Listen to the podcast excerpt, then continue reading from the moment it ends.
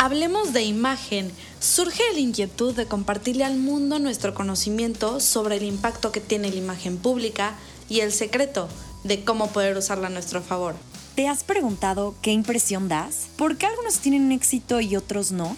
El reto está en diferenciarte de los demás, conocer y dominar el arte de la imagen para destacar y lograr todo lo que te propongas. Soy Camila Boom, consultora en imagen pública. Soy Carla Ampudia consultora en imagen. Y yo soy Daniela Colunga, consultora en imagen pública, y este será un espacio breve donde tocaremos temas, opiniones, consejos, debates y demás relacionado a la imagen pública. Quédate, y, descubre el mundo, de, la imagen, pública.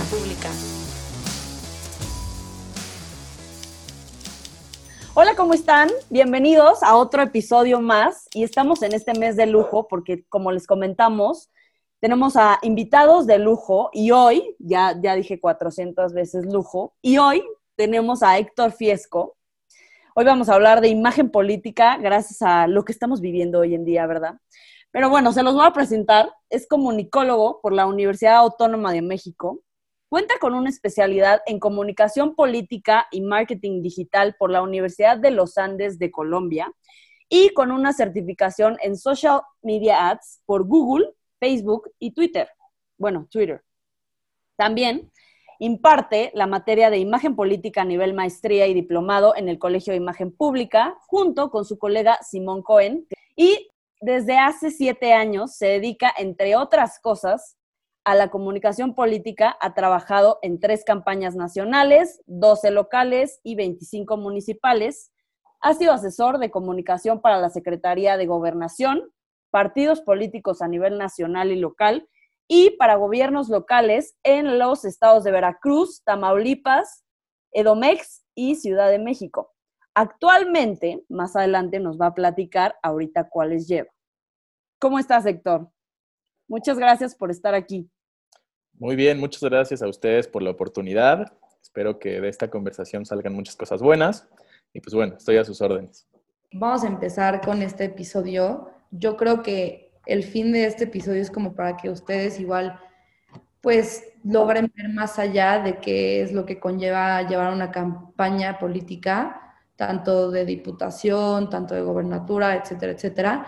Y pues qué mejor que tengamos aquí un experto hablando de este tema y que pues ha tenido ahora sí que años, años de experiencia. Pero igual algo que queremos tocar es como por el tema de la pandemia y el COVID fue cambiando toda esta parte, ¿no? Porque obviamente no es lo mismo cómo se llevaba una candidatura hace 10 años que ahorita, pon tú. Entonces, como que toda la parte tecnológica fue ahorita el boom por toda la pandemia. Queremos que Héctor como que nos digas, o sea, cómo tuviste el cambio en toda esta cuestión de estas elecciones que están por venir. Sí, bueno, según el INE, estamos ante la elección más grande de la historia de México. Entonces, eso nos presta, o sea, nos hace que el proceso sea sumamente importante porque hay muchas gubernaturas que se van a, que se van a renovar y el tema de la pandemia le da ese aderezo al proceso electoral, ¿no? Porque, pues obviamente, como bien mencionas, hace 10 años, pues teníamos las campañas tradicionales, digamos, entre comillas, donde el político salía, donde hablaba con la gente, abrazaba a la viejita, le daba besos al niño y todo eso, que si bien o sea, sigue, sigue funcionando, entre comillas, pues en este momento no se puede. Entonces, eso obligó, como ha obligado muchas otras áreas de la vida, a dar ese brinco hacia el ámbito digital, donde, pues bueno, puedes descubrir tanto lo bueno como lo malo, ¿no? Cosas buenas que iremos hablando, eh, es que pues tienes esa facilidad de encontrar a gente, pues a solo un clic, ¿no? O sea, puedes mandar algo y lo puede estar viendo 300 personas en el lugar de ir tocando una puerta donde pues, solamente te va a abrir una, ¿no? Entonces esas son, son ventajas, algunas ventajas como los bots, todo eso, y pues bueno, hace sumamente importante esta elección porque tenemos una nueva forma, una nueva configuración, donde hay muchos políticos que aún todavía eh, no comprenden cómo, cómo cambió ese paradigma de comunicación y apenas están dando cuenta. ¿Cuántas campañas llevas ahorita? Cuéntanos, antes de que yo diga. Bueno, pues a gobernador llevo tres, eh, de forma directa, una de forma indirecta. Alcaldes llevo dos y llevo como cinco o seis diputados de una forma indirecta, es decir, campaña sin presencia del candidato. que no quita lo importante que es hacer la campaña, ¿no? O sea, tal vez no llevas la comunicación del candidato, pero sí tienes esa responsabilidad de, conectar con la gente al final de cuentas. Totalmente llevo ahorita y justo lo que mencionabas, o sea, que te pasen la foto, no sé si te ha pasado, que te pasen la foto sin el cubrebocas, o con el cubrebocas en los ojos, o con el cubrebocas aquí abajo. Bueno, o sea, tipo en la papada, ¿no? Es como, a ver, no te voy a publicar esa foto porque no podemos comunicar eso. Y los candidatos no lo saben, o sea, no lo saben. Tú, tú que eres el expertazo aquí, ¿qué cosas has visto que no se pueden comunicar a base de la, o bueno, con base a la pandemia? Pues justo lo que mencionas, ¿no? O sea, creo que, y, lo que decía hace ratito, hay muchos candidatos que no comprenden aún que estamos en una pandemia. O sea, tal vez estás en semáforo amarillo o en naranja o en naranja color rojo o rojo, rojo, lo que sea, pero muchas veces no entienden que pues no puedes ir a agarrarle la mano a la gente, que no puedes ir a abrazar a las personas, que no puedes ir todo eso y ellos creen que, o sea, que eso jala y que eso va a hacer que las personas lo quieran más o la quieran más y pues bueno, termina perjudicándote, no solamente desde el punto de vista de la opinión pública, sino incluso, o sea, si tú traes ahí algo, pues lo puedes contagiar a la gente y haces algo mucho más grande, ¿no? O sea, recordemos al que pasó con el presidente, hablando ya, entrando un poquito en nombres, hablando en temas así, pues lo que dijeron, ¿no? O sea, cuando se enfermó, dijeron que no le dio tan fuerte porque la gente le dio sus anticuerpos, o sea, cosas que, que al final forman parte de un argot político, ¿no? Que al, al final forman parte de un discurso, pero que si lo piensas así en el plano real, dices, ajá, o sea, te abraza la gente y por eso ya estás inmune o ya por eso no te va a dar tan fuerte, pues bueno, ahí... La estampita. Ahí hay cositas, cositas raras, ¿no? Pero, pero justo, o sea, creo que, creo que lo, lo más complicado ha sido eso. O sea, podemos pensar en diferentes tipos de, de, contenido, ¿no? Contenido como el que dices, que te mandan la foto donde está el candidato sin cubrebocas y sale gente, pues esa de plano no la puedes sacar, ¿no? O sea, por humanidad o por, o por un tema en el que tú representas una investidura. Tal vez no eres ya la persona que está en el puesto o no eres la persona que, que está ahí, o sea, que ganó la elección, pero sí representas una forma de ser y una forma de vivir y representas un partido e ideales y todo esto y pues muchas veces caemos en esas partes de, de irresponsabilidad. Como consultores en imagen pública sabemos que partimos de la línea de que no es, no es que esté bien o que esté mal, sino lo que tiene que ser en coherencia con el fondo y la forma del candidato. Es decir, si tú vendes a un candidato como si fuera del pueblo y el candidato nació en una cuna de oro, pues no, o sea, se te va a caer todo el teatrito en un segundo. Entonces, como que sí quiero recalcar esta parte de la ética y la coherencia que debe de haber en los mensajes, que justo es lo que estaban comentando Dani y Héctor, en la parte de si estás representando a un estado, a un país, y estás en tema de COVID y todo esto, pues sí hay temas que tienes que proyectar y más si tú eres como la cabeza de todos, pues sí es como, ah, pues tienes que tener cubrebocas, tienes que tener las medidas de salubridad, no sé qué, para que pues tú pues, des como la pauta a que eso esté bien y a normalizarlo, ¿no? Porque pues quieras o no, eres una persona que influye en la opinión pública. Tú, Héctor, tú que das la clase de imagen política como tal, sabemos que imagen política es la percepción que tiene el candidato y básicamente, muy chistoso el otro día lo tuiteé, dije, los candidatos se, se eligen, bueno, teóricamente, ¿verdad? Porque pues, hay, hay otras razones por las que lo eligen, ¿verdad? Eh, por la percepción, por cómo se ve, por la imagen, ¿no? Entonces, cuéntame, ¿tú cómo definirías la diferencia entre comunicación política e imagen política? Pues creo que es un, es un tema fácil, pero a la vez no fácil hacer esa, esa, distinción, ¿no? O sea, como bien mencionas, la imagen tiene que ver con cómo te está percibiendo la gente, ¿no? O sea, yo a lo mejor soy el candidato tal y quiero que me vean como el cercano a la gente, como el que tiene las propuestas más frescas o más nuevas o lo que sea. Y pues eso es lo que voy a tratar de decirle a la gente. Pero si de repente me están viendo que tengo 89 años, y que estoy en contra de cosas que estas ideas nuevas no están, pues bueno, ahí se rompe esta parte de la imagen. Lo que, lo que viene en, en la comunicación, y decir lo que viene siendo, lo que viene siendo la comunicación, es ese puente que se da, ¿no? O sea, la comunicación es algo que está en todos lados, ¿no? Entonces, si yo me paro eh, todo chueco o si yo me paro, no sé, con, la ropa toda desaliñada, lo que sea, forma parte de, la imagen pública, pero también forma parte de la comunicación, porque todo comunica, ¿no? Desde, el punto de vista semiótico. Y ya hablando más específicamente del quehacer político o de las campañas políticas, pues bueno, tenemos un elemento que es sumamente importante, que es el discurso.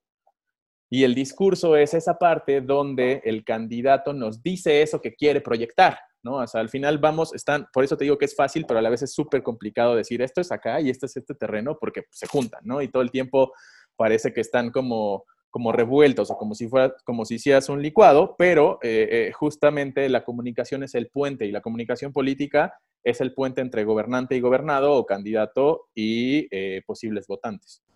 Yo lo que te preguntaría, ¿qué puntos son los que debes tratar en una campaña? O sea, tanto como ahorita mencionaste, ¿no? Este, la parte verbal, la parte física, no sé, la cobertura en medios, o sea, como que son bastantes puntos que pues me gustaría como que igual Dan, igual tú nos dijeras cómo, cómo lo han vivido ustedes ahorita que tienen pues a alguien en campaña. Ok, pues si quieres yo empiezo y Dani que vaya complementando también. O sea, nadie tiene la verdad absoluta. Creo que lo primero que se tiene que hacer, o lo primero que tienes que ver, es la esencia de tu candidato. ¿no? O sea, quién es tu candidato, qué ha hecho, qué no ha hecho. Entonces tienes que crear un vínculo de confianza sumamente importante, pues porque te tiene que contar básicamente hasta lo que no te debería de contar. ¿no? Entonces eso es lo primero. Y ya de ahí entrando en materia, pues es cuando puedes empezar a delinear toda esta parte de las imágenes subordinadas, puedes hablar de la cobertura en medios de comunicación. Recordemos también que gracias a las reformas o pese a las reformas, dependiendo de qué, desde qué óptima lo, lo veamos, pues bueno, ya no puedes ir directamente a Televisa o a TV Azteca o al Universal o a Reforma a decir, oye, quiero que me acompañes todo el tiempo y que hables bien de mí. Eso ya no se puede, ¿no? Entonces, pero hay otras herramientas en las que, pues bueno, a través del PR, por ejemplo, pues puedes empezar a, solicitar cobertura o hacer que te, que te ayuden, ¿no? Entonces, es un punto muy importante que, si bien eh, antes tenía más relevancia, ¿no? Ahora las redes sociales, pues bueno, se, se convirtieron en un, en un plomazo, porque, pues bueno, hoy los, los medios, eh, específicamente radio, televisión, siguen teniendo una fuerza eh, muy importante y por la pandemia, por estar encerrados, volvieron a recobrar más fuerza, pero las redes sociales es lo que más se consume, ¿no? Entonces, eso también es un punto que yo manejo aparte, ¿no? una, una, cosa es cobertura en medios, por ejemplo, que, que, tienes que ver cómo te, cómo te llevas con los periodistas, quiénes son los que hablan bien de nosotros, quiénes hablan mal. También tenemos la parte de redes, tenemos la parte de todos los artes o toda la publicidad que va a ir en exteriores, ¿no? Que eso también es importante y que va combinado con, con comunicación, con imagen, con todo esto, donde, pues bueno, al final, a través de una imagen estática o a través de un spot, tienes que decirle algo a la gente. Eso, eso creo que también es, es vital.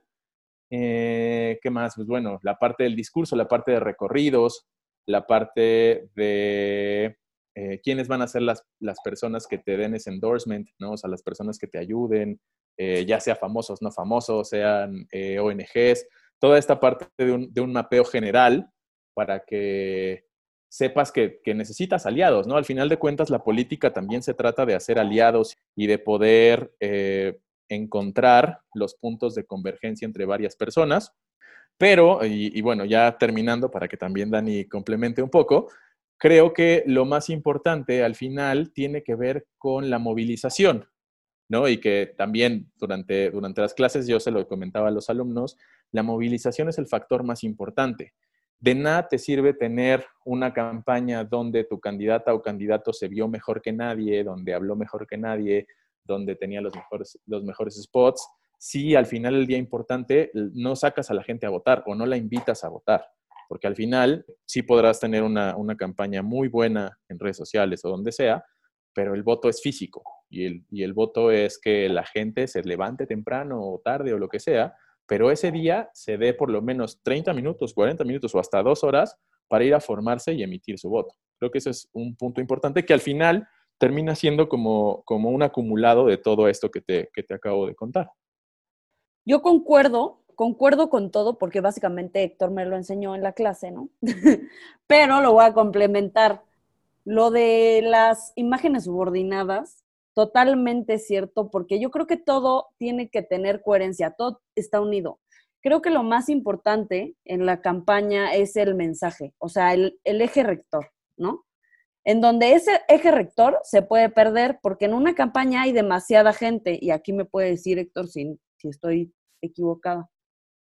Ahora, que ese eje rector o el mensaje que se va a dar por el candidato o por, pues más bien por toda la campaña no se pierda, pero se adapte al día a día. Por ejemplo, una campaña en Tulum, ahorita la, la, cosa en Tulum está gravísima por lo que pasó con las mujeres y los feminicidios y porque hay demasiada delincuencia y etcétera, etcétera. Entonces, ese eje rector se tiene que aplicar o se tiene que actualizar a lo que está pasando, sin perder la esencia. Obviamente lo que dijiste, la esencia del candidato es básica, pero está cañón que, bueno, no sé, ahorita nos vas a platicar lo que te ha pasado con que llegas con el candidato, a ver, cuéntame todo desde que naciste, lo que has hecho bueno, lo que has hecho malo, lo que sabes, lo que no sabes. O sea, es como de, ¿y por qué te tengo que platicar eso? ¿no? Pero bueno, más adelante lo vamos a decir. Eh, creo que eso es todo muy importante. Tiene que estar cohesionado, tiene que tener coherencia entre todo, entre los medios impresos, los mensajes en digitales, todo, hasta el discurso de cómo se va a parar, cómo se va a ver, cómo se... Todo tiene que estar en el mismo eje y el mismo mensaje. Ahora, eh, también lo que creo que es muy importante, cada minuto es clave en una campaña. Si no quiero hacer campaña un fin de semana, los otros candidatos opositores están haciendo campaña y tú ya perdiste lo que él ya recorrió. Entonces, eh, creo que en campaña eso es básico, porque pues básicamente imagínense, yo lo veo así, no sé tú Héctor, como lo veas, es como una competencia en donde cada quien está en su carril. Y si alguien se pone, o si, por ejemplo, en los coches, si alguien se mete a pits, pues el otro ya te rebasó. Sí, estoy totalmente de acuerdo y es algo que desde, desde las clases yo mencionaba, ¿no? O sea, no puedes perder ni un solo día. O sea, creo que, creo que en general cuando haces una campaña, el objetivo de una campaña, no solamente política, sino en la vida, o sea, es lograr un fin y acercarte a un objetivo. Entonces, si tú llevas cinco días avanzados, pero descansas dos, pues obviamente en esos dos vas a retroceder, ¿no? Porque, porque la vida en sociedad y el mundo y la humanidad evolucionan. Entonces, a lo mejor hoy piensas que, no sé, que conociste el amor de tu vida, ¿no? Hablando de un político pero resulta que mañana te despiertas y dices, no, está nublado, hoy ya no es el amor de mi vida, ya no quiero esa propuesta o ya no quiero a esta persona, mejor quiero a, la persona que viene a tocarme la puerta o que me viene a enseñar cuáles son las propuestas o qué es lo que quiere o lo que sea, ¿no? Entonces, creo que eso, ese, es un, ese es un valor sumamente importante y un recurso finito y vital para una campaña, poder aprovechar el tiempo. ¿no? Y que, y que justo estas nuevas herramientas como Internet, pues te ayudan a, a, reducir un poquito esa brecha, ¿no? O sea, gracias a que puedes hacer publicaciones, gracias a que puedes meter pauta, gracias a que, bueno, todo eso, eh, tu contenido no, no, pasa de moda, ¿no? Eh, de una forma tan rápida, pero aún así nada, nada quita que pues vayas y tengas contacto con la gente, aunque sea con cubrebocas, aunque sea viendo a una persona, aunque sea al aire libre, aunque sea haciendo una dinámica de, recorrer, de recoger basura, perdón, etcétera, etcétera. Sí, no, y yo creo que en parte como de comunicación, la, la comunicación más efectiva es la que es cara a cara. O sea, sí podrás meter pautas este, en redes sociales o así, que aparte están metiendo muchísima cosa Instagram y así para que no hagan tantas pautas los candidatos. Ya leí una noticia sobre eso. Pero sí, o sea, siempre va a ser muchísimo mejor que vayas de scouting este, y vayas como de cara a cara con la gente, porque la gente pues, te quiere conocer, no quiere conocer quién eres en redes sociales, quiere conocer que el candidato va y ve por ellos y así. Pero aquí igual va como de la mano de todo lo que hemos dicho. Yo creo que las figuras políticas en sí tienen una muy mala percepción en general sea bueno o sea malo el, candidato, tienen como una imagen ya incrustada por ser figura pública del gobierno. porque el gobierno, bueno, aquí va a hablar de que en México, pues sabemos que hay un buen de corrupción, etcétera, etcétera, ¿no? Entonces, como que si de por sí la imagen de ellos ya está manchada sin hacer nada, sin decir quién es el candidato, pues la verdad sí llevar una candidatura es bastante difícil, ¿no? Yo lo veo así. O sea, a mí la política me encanta y es mi guilty pleasure y se lo digo siempre a Dani, me encanta y te puedo hablar pues de lo poco que sé de política, pero sí como que hay gente que pues sí está como toda resentida y así, o sea, yo no, yo amo la política, pero me choca que hayan manchado como la imagen, ¿no? En sí de toda esta rama. Pues bueno, también la política está en todos lados. Hasta cuando dices, no me gusta la política y soy apolítico y que lo que sea los políticos, estás haciendo política.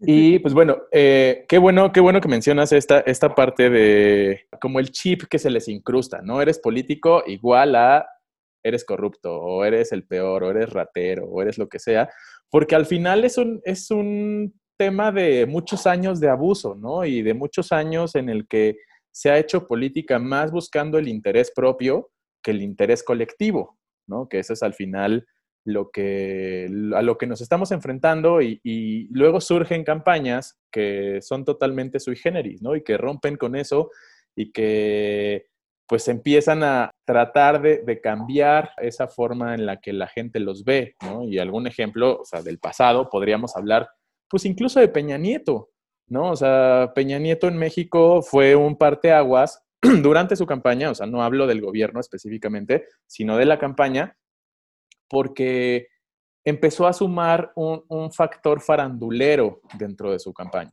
¿no? Entonces no era solamente como el, el priista, el que robó toda la vida, el que viene de, de, miles de años, bueno, no miles de años, de 80 años de, abuso, sino que el guapo, que además estaba casado con una actriz, que además, mira, la actriz es famosísima y era la super no sé qué, y así, y así va cambiando, ¿no? Y, luego pudimos, durante esa misma campaña teníamos a, Velasco eh, en Chiapas, ¿no? Con Anaí, y ahorita podemos tener a personajes en el norte también, con, influencers, o sea, justamente esto es a lo que va, ¿no? La, la nueva configuración de la política que como bien dicen, no es que esté bien o esté mal, pero esta nueva configuración de la política busca cambiar esa, esa imagen que se tiene, ¿no? Donde ser político es igual a ser un ratero, o es igual a ser un corrupto, o es igual a alguien impresentable. Totalmente, yo creo que el, como el sistema se tendría que reconfigurar, o sea, así de que desde, desde cero, para que porque sí creo que la percepción, o sea, creo que ya el PRI, PAN, PRD, PT, etcétera, están, o sea, muy mal. O sea, creo que hoy la gente votaría por el candidato y es lo que yo les quiero decir, que voten por el candidato, no por el partido, no se vayan por el partido. Eh, pero sí, la percepción es muy mala. Aquí Héctor nos dijo, ok, vamos a cambiar la percepción de, que ya somos nuevos, pero a ver, ¿cómo la cambias? O sea, en las campañas he visto los mismos mensajes, el, verdadero cambio. Sigue el verdadero cambio y ya no, ya no votes por los mismos que nos robaron y lo, lo mismo, lo mismo, lo mismo, lo mismo. ¿Cómo lo cambias? O sea, si estamos hablando de, ok, la foto de este, abrazando a la señora, o ya no se pueden subir este, niños a, las redes sociales, ¿cómo lo cambias? O sea, creo que ahorita, y me he reído muchísimo de todas las, el, circo que estamos viendo con, porque de verdad la creatividad mexicana está cañón, de que no sé si han visto la, la señora de que va para diputada de bota naranja con sus botas naranjas. Eso es lo que a mí se me hace padrísimo de las campañas. O sea, creo que la creatividad del mexicano para hacer campañas es lo que sale a flote de si, si votan o no por esas personas. Y es lo que a mí, o sea, a la vez es un polo opuesto. ¿Por qué? Porque me estresa demasiado, porque como dicen, para el pueblo, pan ni circo, ¿no? Pero ¿cómo cambiamos la percepción? O sea, ok, creemos en, gente que, y hay candidatos que son buenos, creo que sí, son personas buenas, que a lo mejor, como dicen, la política es para buscar el bienestar para, para el pueblo, para los ciudadanos, que sí lo hacen, pero está cañón, como dice un axioma de la imagen pública, que te afecta la imagen del partido. Ok, a lo mejor yo soy un, candidato que soy buena persona, pero me afecta la imagen del partido.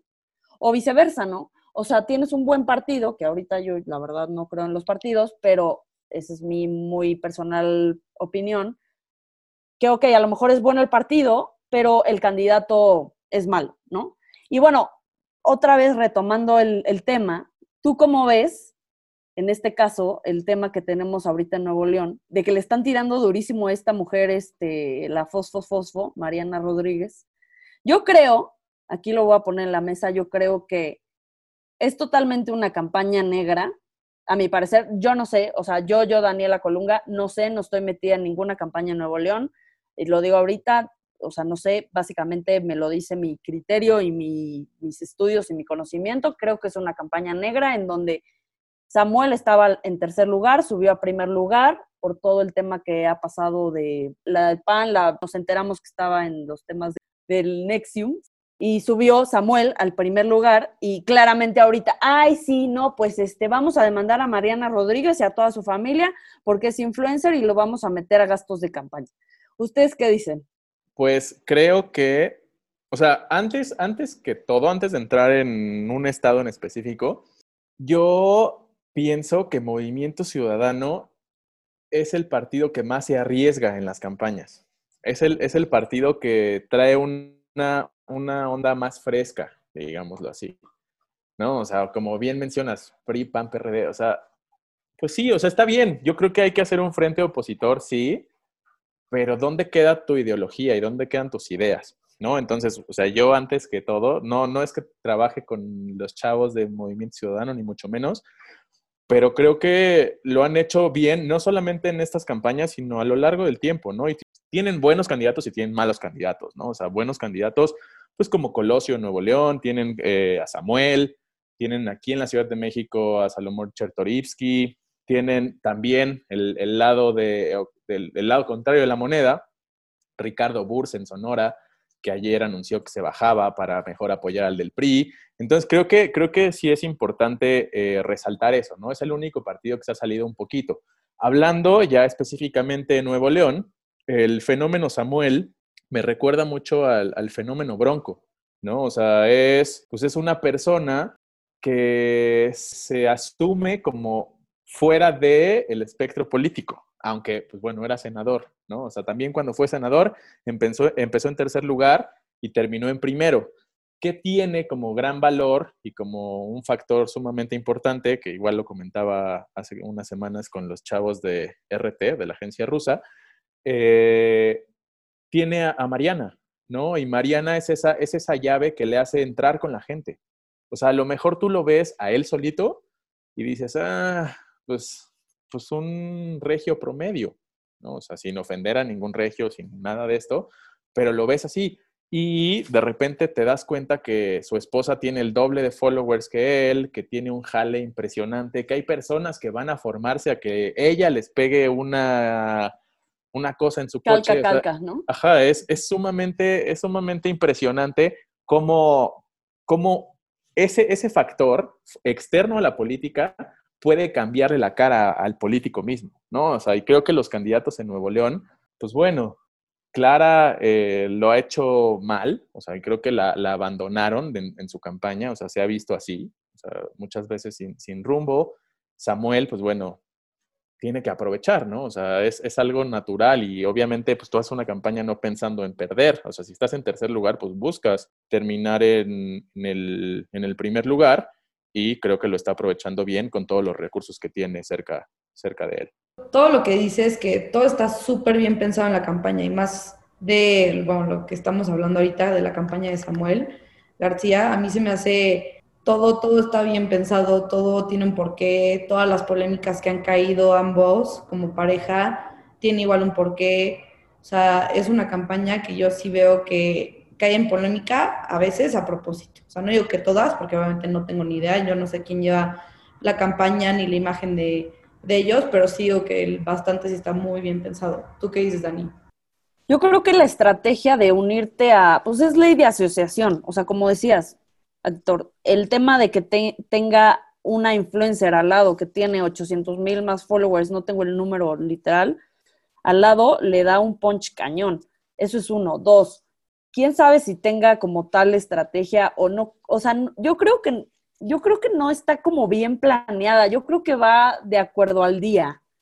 Yo creo que ya son gente mediática, no tanto él, ella sí, que básicamente sabemos que el influencer hace mediático todo. Entonces, en una campaña lo más barato es ganarte el espacio publicitario.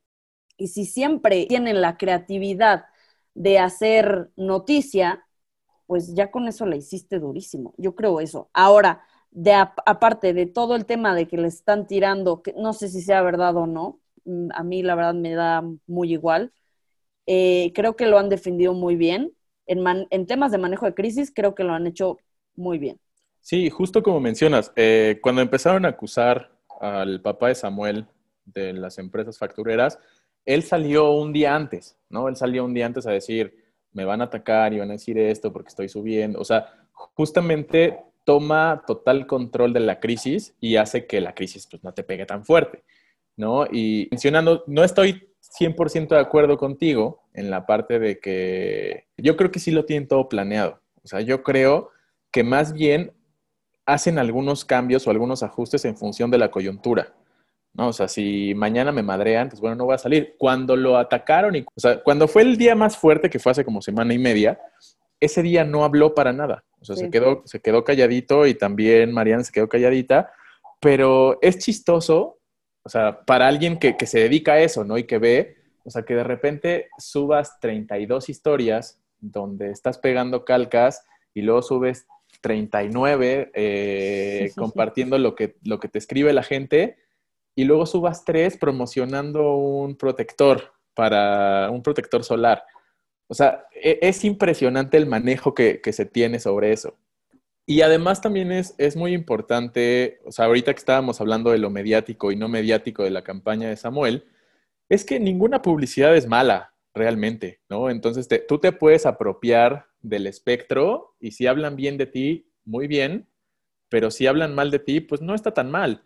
O sea, y, tenemos el ejemplo también de Trump, ¿no? O sea, recordemos la sarta de estupideces que decía todo el tiempo y al final hizo que esos votantes de closet dijeran, ah, pues sí, yo quiero a este porque odia al mundo. ¿No? O sea, tal vez no estoy diciendo que el público de Nuevo León sea como el de Estados Unidos, pero que tú estés escuchando la labor diaria y escuchando y viendo la labor diaria que hace el candidato y qué piensa y qué dice y, algunos puntos de vista sobre ciertos temas, puede hacer que te conecte también, ¿no? O sea, recordemos que lamentablemente, o sea, seguimos en un país sumamente machista, ¿no? Y aunque hay muchos candidatos que han entrado en este tema de la deconstrucción y empezar a, hablar más, además de que la ley ya obliga a los partidos a postular eh, una cantidad similar a la mitad de mujeres, pues todavía hay mucha gente que, pues no está en ese rollo, ¿no? Y que, que no tiene ese tema de, construcción. Entonces, si escucha a una figura pública que tiene una esposa guapa, influencer y demás, diciendo que ¿por qué enseñas las piernas si me casé contigo solo porque eres para mí? Pues chance y le entra en su cabeza, ¿no? O sea, muchos lo criticábamos o lo criticamos o lo criticaron por esas cosas, pero al final hizo que a lo mejor las, las personas que viven en el sur de Nuevo León, pudieran conocer un poquito más de él, ¿no? Y, que, justamente hablando de estrategia, a él lo que le faltó en la elección de 2018 fue llegar a la gente del sur. La gente del sur, obviamente, pues bueno, Nuevo León está configurado entre Monterrey a 15 o 17 kilómetros a la redonda, está el 90% de las personas que viven. Pero si te vas al sur, ahí pues hay mucha gente que, que vive ahí y que vive en unas condiciones totalmente diferentes. Entonces, a lo mejor dentro de este, de este esquema de, la planificación de la campaña de, Samuel fue, pues bueno, salimos con este, con este madrazo eh, mediático donde salgo exponiendo parte de mi machismo y conecto con los demás. Yo quiero tocar justo ese tema, como dice el dicho, que hablen bien o que hablen mal, pero que hablen, ¿no? O sea, justo yo, yo he hecho tipo manejo de crisis para políticos y es como de, no, borra todos los comentarios malos. Ok, no lo vamos a hacer. O sea, debemos, bueno, debemos, debemos de, hacer que la mayoría sean buenos, pero que también haya malos porque sabemos que entre más comentarios haya, más te posiciona, ¿no? Y también más vas a estar en el bla, bla, bla de la gente. O sea, en este caso, yo te tengo una pregunta muy grande, tipo, después de la pandemia todo se digitalizó, ¿no? Todo es por digital, eh, ahorita pues ya podemos salir un poquito, etcétera, muy pocos estados están en rojo y etcétera, ¿no? Pero a ver, si estamos haciendo campaña en un municipio chiquitito, ponte tú unos 50 mil habitantes, donde a lo mejor el 30% tiene redes sociales. Y el candidato a fuerza quiere una campaña por redes sociales y pautar por redes sociales. ¿Tú qué le dirías? Pues yo lo que digo en mis clases y en la vida es que primero hay que conocer al público objetivo. O sea, no puedes hacer una campaña si no conoces al público objetivo si tú ves que, pongámosle el nombre a ese municipio, se llama, no sé, San José de los Cocos, ¿no? Si viven 50 mil personas en San José de los Cocos y tienes solamente 15 mil personas en redes sociales, o sea, tienes que enseñarle, o sea, obviamente con este grado de avance de la tecnología, le puedes enseñar al candidato, mire, señor candidato o señora candidata, aquí aparece que solamente hay 15 mil personas. Si le queremos dar 56 vueltas al municipio, pues bueno, vamos a meterle 10 mil pesos. Pero es importante que usted sepa que solamente hay estas personas, no vamos a llegar a más. Y además, eh, un punto bien importante que a veces no comprenden los políticos o las personas que están involucradas desde el punto de vista del cliente, es que un like o un follower no es igual a un voto.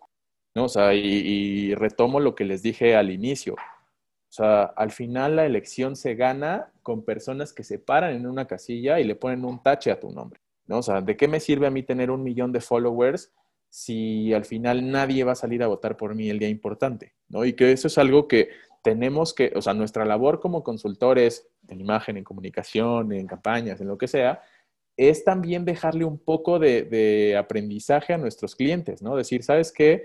Sí te puedo conseguir un millón de followers sin problema. O sea, los compro, los compro y vienen de Rusia, de Argelia, de la India, de donde sea, y los vas a tener.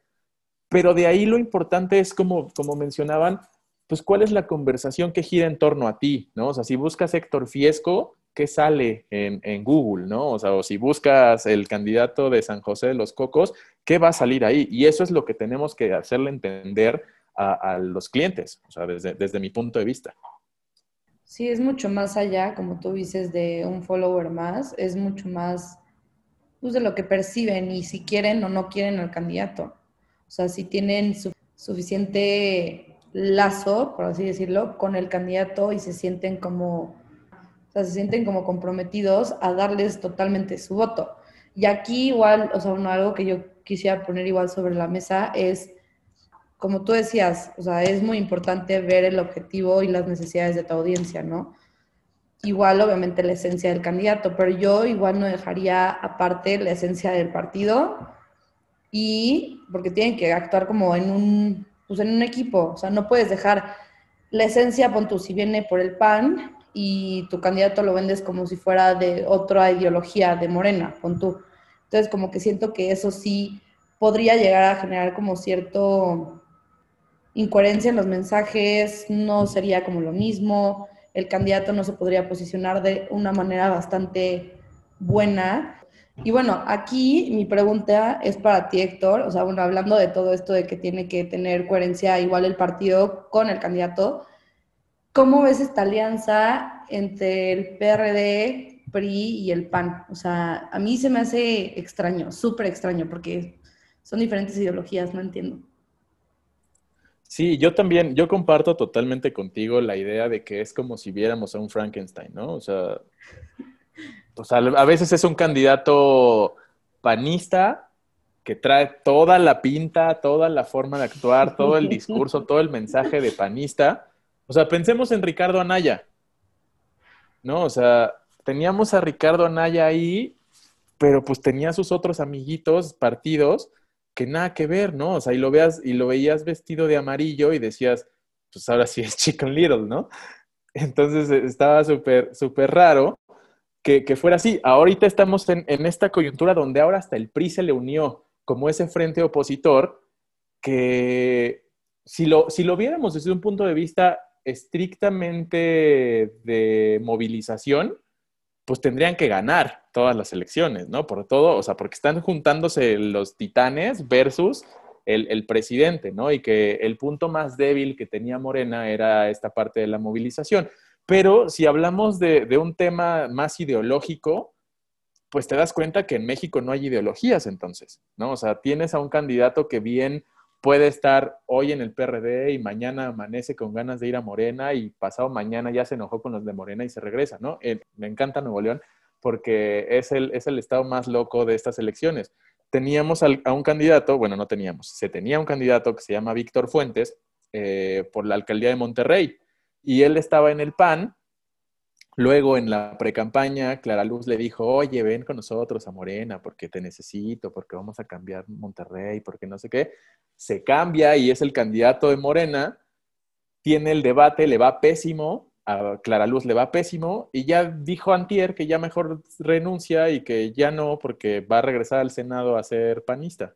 Entonces, son cosas así sumamente, sumamente raras porque, pues lo importante, o sea, lo, lo único que dejan ver es que la gente que odia la política está bien, ¿no? Porque pues con una facilidad dices, bueno, ya cambié y ya cambié y ya cambié y ya cambié. Entonces creo que eso sí está, está pésimo y eh, no me gusta mucho decir eso, pero pues le dan razón al mismo presidente, ¿no? Al decir que, o sea, que hay alguien detrás de toda esa alianza perversa de Va por México. Y pues si ves a los, a los cuadros o a los candidatos que pone cada uno, pues dices, sí, hay una alianza perversa y tal vez no es de Claudio X González, pero sí es de el poder por el poder. Quiero llegar a la silla, pues porque quiero llegar y no me importa quién me postule, sin importar cuál era la ideología o qué cuáles eran los ideales que tú defendías. Totalmente, ahí yo quiero decir una cosa. Yo creo que el, la alianza es básicamente para bajar a Morena, porque todo el mundo tiene terror de que la mayoría sea de Morena. Entonces, Obviamente es para unir votos, para polarizar el voto, a ver cómo nos va. Yo aquí todos somos apartidistas porque tenemos que hacerlo, ¿verdad? Pero en backstage no lo somos, es cierto. Este, pero a ver, eso está bueno. A ver, yo no estoy tan de acuerdo en lo que dijiste, lo de Ricardo Anaya. Yo creo que sí es más pan, pan, pan y nació en la cuna del pan. Eh, pero sí es muy chistoso como tipo, Morena, la mayoría de Morena son PRI de dinosaurios de hace años, ¿no? El PRI que ya me harté del PRI y me fui a Morena. Entonces, sí estoy de acuerdo también con lo que dices de que, pues sí, o sea, hoy quiero azul, mañana quiero verde, mañana quiero rojo y mañana quiero amarillo, ¿no? Y pues como me convenga, porque básicamente no me vale la ideología, no hay, porque no hay ideología, ya ni siquiera respetan a la ideología, ¿no? Entonces, hay que poner en la mesa, como ven, Curi, en un candidato para gobernador en, Querétaro, nuestro querido Querétaro, eh, va por el PAN. Querétaro es súper panista, para los que no saben, solo ha habido unos, o a lo mejor me equivoco, por el PRI, que fue calzada, y regresamos al PAN. Dice, o sea, como la estrategia de campaña de Curi es, ok, voy por el PAN, pero aparte soy dependiente. Se me hace una tontería. O sea, ok, mi discurso, soy panista porque es panista. No puede negar el panismo aquí en la frente, ¿verdad? Este, pero soy independiente a la vez. O sea, ¿tú cómo ves eso, Héctor? ¿Cómo, ¿Qué opinan ustedes? Creo que todo eso va hacia el discurso. Porque si pensamos específicamente en, en Curi, pues teníamos a una, a una persona que durante la pre-campaña, durante tiempo antes, lo estaban atacando mucho de ser el ejemplo clásico de un fifí, ¿no? Entonces tal vez la, parte de, decir soy independiente, de sí soy panista, pero no, mira cómo sí abrazo a la gente y mira cómo sí voy a las comunidades. O sea, eso es lo que está haciendo y le está saliendo bien la verdad, ¿no? O sea, creo que eh, no es porque soy brujo ni nada, pero yo creo que él se va a llevar la, elección sin ningún problema, porque justo esos, esos negativos que tenía o esos negativos que, estaba arrastrando donde le decían, no, pues es que eres súper fifí y abusas de tus trabajadores y no sé qué, que era lo que se, veía en, su, en sus redes sociales, lo ha ido bajando. Obviamente, si tú te dedicas a esto y si tú estás viendo todos los días qué están diciendo todos, pues ves que dice, soy panista, pero también soy independiente y te ríes, ¿no? Pues, o sea, eso es una estupidez. Pero la gente al final de cuentas que, que a lo mejor vive en una comunidad arriba de Tequisquiapan y que nunca tiene contacto con... Peñamile. Ajá, o sea, que no tienen ningún contacto con la gente, pues dicen, ah, pues mira, ahí viene el candidato. Ah, pero él no era panista. Sí, pero ahora es independiente. Ah, entonces vamos a votar por él porque ya no es del PAN. Entonces, muchas veces juegas con, con, con esa forma en como la gente ve el mundo, ¿no? Y que está bien y a la vez está mal, ¿no? O sea, obviamente dentro de la política y cuando se trata de temas de ideología, pues siempre juegas con la manipulación. ¿no? O sea, es, es, innegable y se los decía en clase, ¿no? O sea, hay cosas muy bonitas en la política y hay cosas que no son bonitas, pero que existen. O sea, no vamos a voltearnos y decir, ay, no, no me manipula solo porque me da miedo que me manipule. O sea, creo que en, en este momento los candidatos que van punteros o los candidatos que, o candidatas que están en los primeros lugares, es porque traen súper bien aceitado y súper bien afilado su, su, cuchillo de la manipulación, como el caso de Curi, o como el caso de Samuel, o como el caso de muchos otros candidatos. Sí, yo creo que desde, desde antes ya Curi ya estaba haciendo campaña, eso todo Querétaro ya lo sabía. Creo que sí va a ganar, 100%, no creo que tenga ningún problema como dices. Y ahora, ¿cómo ven los nuevos partidos como RCP, redes sociales progresistas? Se me hace una cosa muy extraña. Aparte es negro con rojo. Y Fuerza México, va, que por cierto, el candidato a, eso está muy chistoso, el candidato, hablando de, de, de la esencia de los partidos, el candidato que va por la gobernatura de Fuerza México, o sea, le ves la cara y te juro que es un panista, ¿no? Aparte, se me hace, me causa mucho conflicto porque es rosa. Sí, puede ser. Eh, qué bueno que mencionaste redes sociales progresistas, porque son un partido, o sea, me divierto muchísimo con ellos. ¿no? Y, por ejemplo, llevo, llevo dos campañas en el norte, una en Nuevo León y una en Sonora, y los candidatos, bueno, la candidata de Nuevo León y el candidato de Sonora, o sea, son divertidísimos. O sea, la candidata siempre habla muy enojada, así, ¡ah! así como Alfredo Adame, que también es de redes sociales progresistas, solo que ella no mienta madres, ¿no? O sea, no, no pasa a la gente y le mienta a la madre y él le dice que se van a madrear y así, pero habla muy enojada. Entonces, eh, estos, estos nuevos partidos, a mí lo que me recuerdan es al viejo régimen, al, régimen de los años 40, 50, 60 y hasta los 70, donde el partido en el gobierno tenía partidos satélites. Y esos partidos satélites, ¿qué hacían? Pues solamente era sumar un poquito el poder que tenían. ¿no? Eh, redes sociales específicamente eh, relaciona mucho con una maestra, que ustedes ya sabrán quién es esa maestra líder sindical de muchos años, estuvo en la cárcel y demás, y es, el nuevo partido de, la maestra, entonces eh, lo que buscan ahorita es básicamente construir una base eh, política que les mantenga el registro, y por eso tienen este tipo de candidatos súper raros, ¿no? Y súper pues no sé, o sea, sí, sí, sí te, dan, sí te dan risa. O sea, yo veo a Alfredo Adame, o sea, nada más lo sigo por, por pura curiosidad y veo cosas de, o sea, donde la gente pasa y le mienta la madre y así afuera de Six Flags casi peleándose con alguien, o sea, no. Y por ejemplo, ese, o hay uno, creo que en San Luis Potosí, donde sale bailando en una, en una camión, en una troca, ¿no? Así, una canción así súper, súper misógina de voy a ver a mi, a mi morrita o no sé qué, o sea, cosas así súper raras que dices, güey, o sea, estás, estás tratando de, pues, conseguir el voto desde el entretenimiento, ¿no? Eh, Fuerza por México se me hace un partido un poquito más serio, la verdad. O sea, no se me hace tan de risa como redes sociales, pero que al final, eh, esta parte, ¿no? O sea, una conversación que tienes con personas que tienen conocimiento sobre política, sobre imagen, sobre colores, sobre diseño, sobre todo eso, es totalmente diferente a una conversación que tienes con una persona de a pie que lo que más le preocupa es llevar comida a su casa, Totalmente. Entonces, a lo mejor nosotros decimos, no, pues está chido, está buena la propuesta y no sé qué, pero como dices, ¿no? O sea, ves a un candidato así súper panista con el color rosa y dices, no, pues este es no sé qué y este es así. Entonces, puede, puede cambiar un poco y pues desde ahí llevas, llevas la cruz, ¿no? O sea, yo creo que Fuerza por México no va a mantener el registro. O sea, yo ahorita, o sea, puedo hacer mis apuestas y digo, él, o sea, no va a mantener el registro nacional. Recalco el mensaje que ya dijimos hace bastante, que pues si tú lo vendes como una persona que no es y como en esencia no es, al final pues tu candidato va a perder y tu candidato no va a ganar, porque literalmente estás pues mintiéndole a todos y la mentira sale a la luz. Sí está buenísimo el chisme, como también no sé si vieron el, el creo que es para diputación, que salió de, en, creo que es Tijuana, que salió de un ataúd. Creo que sí. Sí, pero, o sea, inició su campaña en un ataúd. Entonces estuvo, estuvo buenísimo. No, no me acuerdo quién es, pero sí, justo ahorita lo buscamos entre todos y lo ponemos.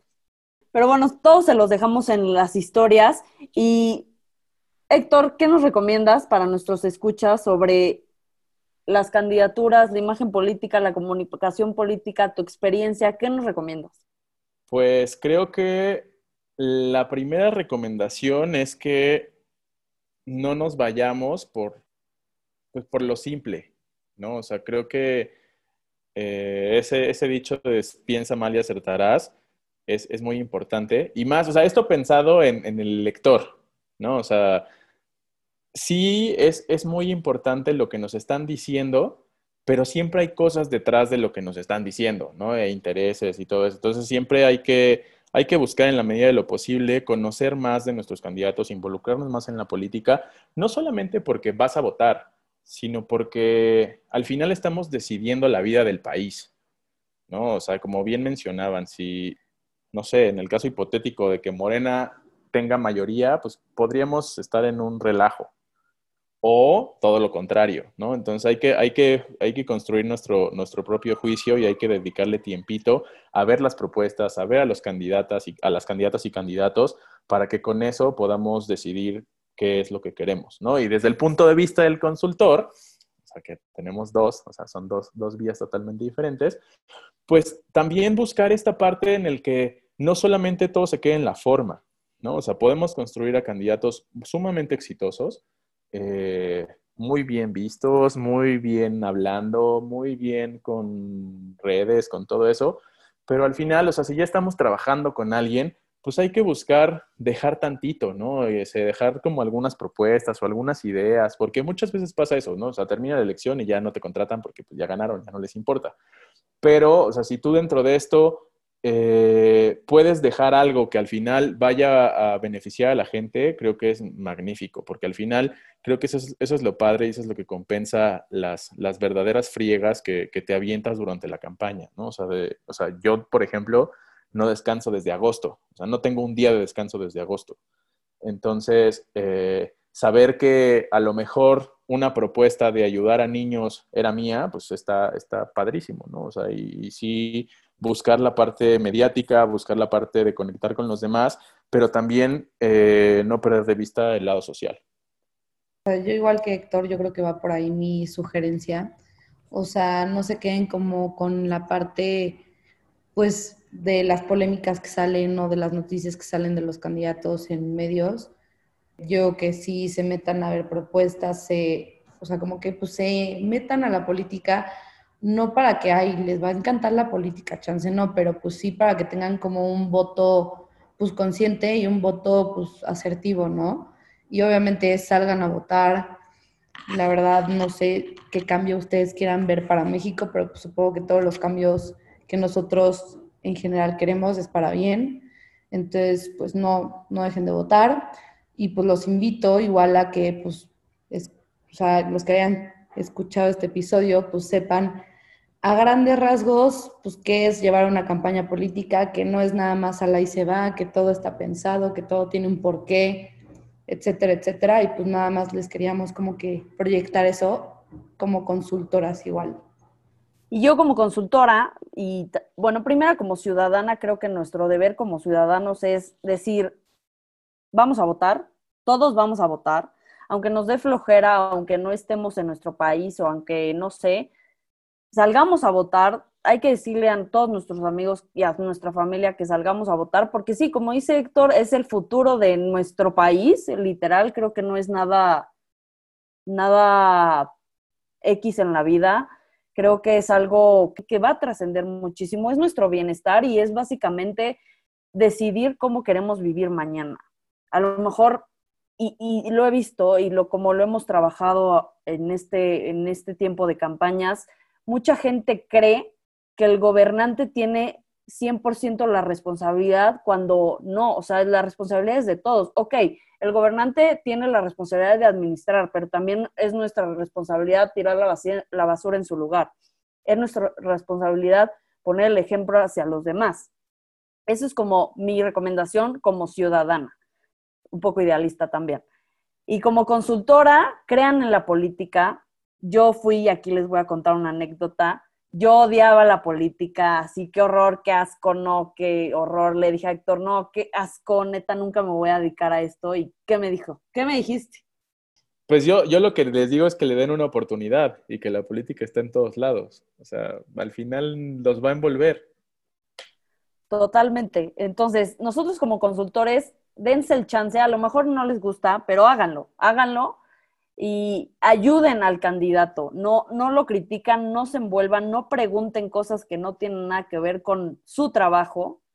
Y pues bueno, Héctor, danos tus redes sociales para que te sigan o para que cualquier cosa, cualquier pregunta te puedan preguntar, básicamente valga la redundancia.